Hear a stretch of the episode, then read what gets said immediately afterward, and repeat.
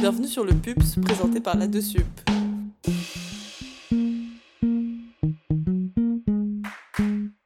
C'est Philippe, Irène et Alma et on est trop content de vous retrouver pour l'épisode 4 du PUPS. Cet épisode est un peu spécial car c'est le dernier épisode avant la fin des majeurs des passes. Il n'y aura donc pas de témoignage cette semaine. On va tout d'abord entendre vos VP tuto pass, puis on ira vous changer les idées avec un épisode spécial sur les extraterrestres. Du coup, cette semaine, à la place du témoignage, on vous a réservé une petite surprise à la fin. On espère qu'elle va vous plaire. Et c'est part pour les mots des VP. Soria est là, c'est à vous. Coucou les beaux gosses P1 Ici, c'est vos VP préférés. Soraya.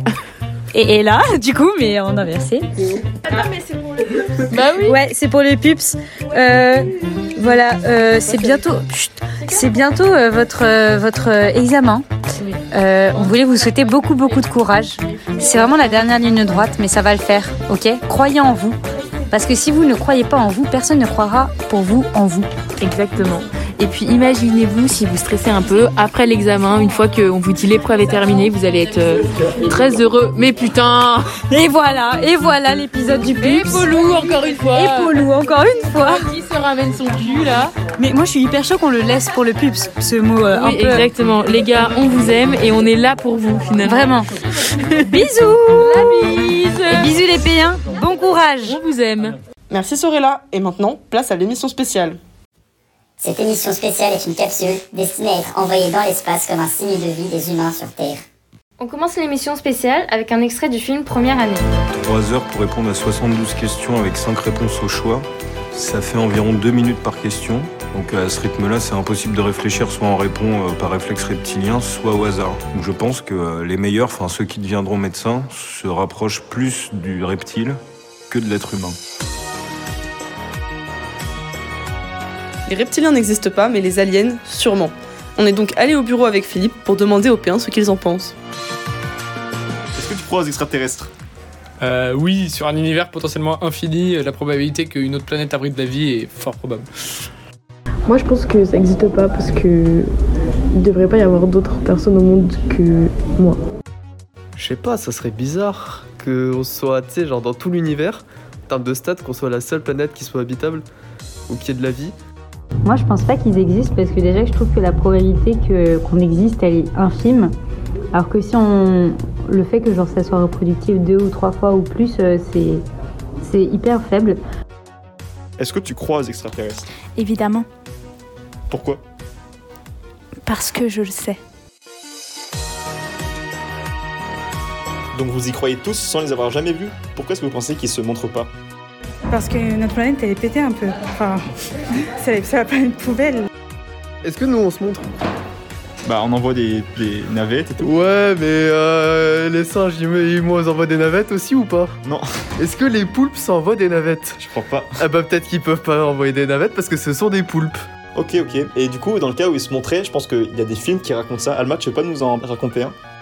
Bah, j'en connais un trop bien qui s'appelle euh, Premier Contact ou The Arrival en anglais. C'est des extraterrestres euh, qui arrivent sur Terre.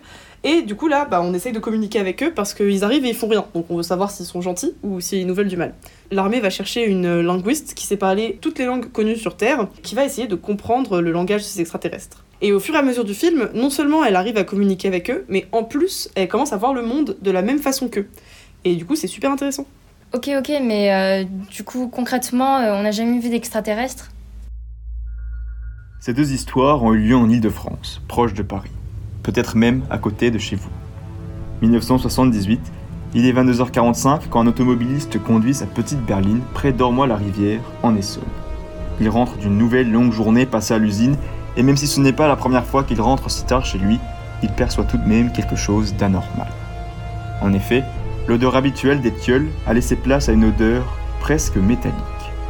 Levant la tête, il aperçoit le temps de quelques secondes un objet rouge et scintillant.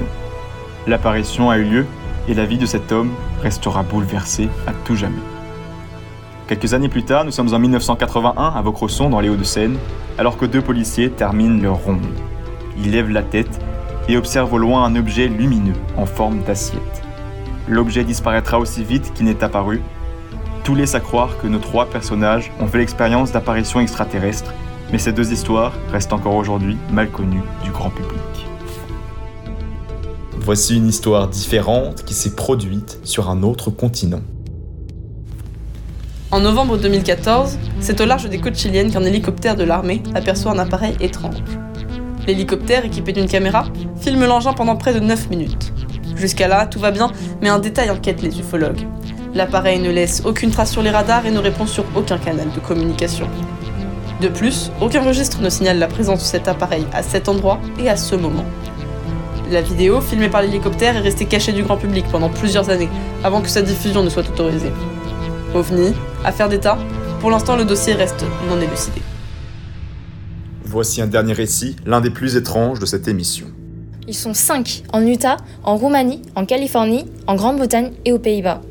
Des monolithes en métal sont successivement apparus le 18 novembre 2020, le 1er décembre, le 2, le 5 et le 6. Et à chaque fois, aucune information sur comment, pourquoi, quand ils ont été déposés, ni sur leur hauteur. Le tout premier a été découvert par des fonctionnaires locaux qui survolaient en hélicoptère une zone désertique de l'Utah pour y recenser les moutons. Un autre randonneur a confié Je me suis approché, mais il n'y avait rien à remarquer autour du monolithe. C'est comme s'il avait été déposé depuis le ciel. Et l'affaire n'est toujours pas classée et reste sans suite. C'est la fin de cette capsule. Revenons à des choses plus physiques et matérialistes. Je pense que vous avez déjà vu le trailer pour le plaque. Si c'est pas encore fait, il est encore temps d'aller le voir, il est disponible sur le site de l'ADESUP. Le plaque, c'est quoi? C'est le voyage qu'on organise fin mai pour les passes et les lasses, qui a généralement lieu soit au bord d'une plage, soit au bord d'un lac. Cette année, c'est au bord d'un lac et le shotgun a lieu ce dimanche, le 13 mars. Notez-le bien et ne l'oubliez pas, puisque le plaque, c'est une opportunité en or pour rencontrer plein de personnes différentes et sortir un peu après cette année difficile. Mais nous, on aimerait bien vous rencontrer en vrai avant le plaque. C'est pour ça qu'on a décidé d'organiser un café pups. Donc l'idée c'est qu'on se retrouve tous ensemble pour boire du café Mais il y aura aussi du thé. et qu'on puisse euh, bah, vous rencontrer, vous enregistrer si vous avez envie, ou même débattre avec vous de comment on pourrait améliorer le podcast. On vous laisse remplir le sondage qui est dans la description du podcast pour le choix des dates et on l'annoncera d'ici une semaine et dans le prochain épisode. En tout cas, moi j'ai trop hâte de vous rencontrer. Pareil. Vous le savez peut-être pas, mais la semaine dernière, il y a eu les JDES. C'est des journées qui sont organisées pour faire découvrir les études de santé aux lycéens et qui sont organisées avec les tutorats de Paris. Et on s'est dit, c'est ouf parce que dans un an, ces mêmes lycéens passeront peut-être vos examens. Trop cool. Donc, ils vous ont fait des petits encouragements pour l'occasion.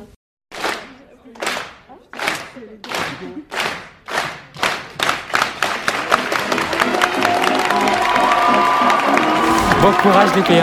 Bah, bon courage et ça va bien se passer et euh, bah, on croit en vous, c'est tout. Lâchez rien, vraiment, abandonnez pas, perdez pas confiance en vous. euh, vous faites ça pour euh, une bonne cause et, et vous vous découragez pas et bonne chance. Voilà. bon courage. Ah, bon courage Bon courage au P1 Courage à vous, vous allez y arriver, vous êtes les meilleurs, on croit en vous. Faut pas lâcher, euh, ouais force et vous allez réussir. Ouais. Bon courage à vous. Voilà, c'est déjà la fin de l'épisode 4 du Pups. On est trop triste que ce soit déjà fini, mais ne vous inquiétez pas, on reviendra très vite. On vous l'a déjà dit 14 000 fois, mais on voulait vraiment vous souhaiter un énorme bon courage au pass, parce que vous êtes trop beaux. Comme d'habitude, si tu veux nous dire un petit mot, te plaindre ou même pleurer à l'antenne, n'hésite pas à nous envoyer un message sur l'adresse pups.adesup.gmail.com et tu seras sûrement dans le prochain épisode. On se retrouve sur une autre galaxie dans deux semaines pour l'épisode 5 du Pups.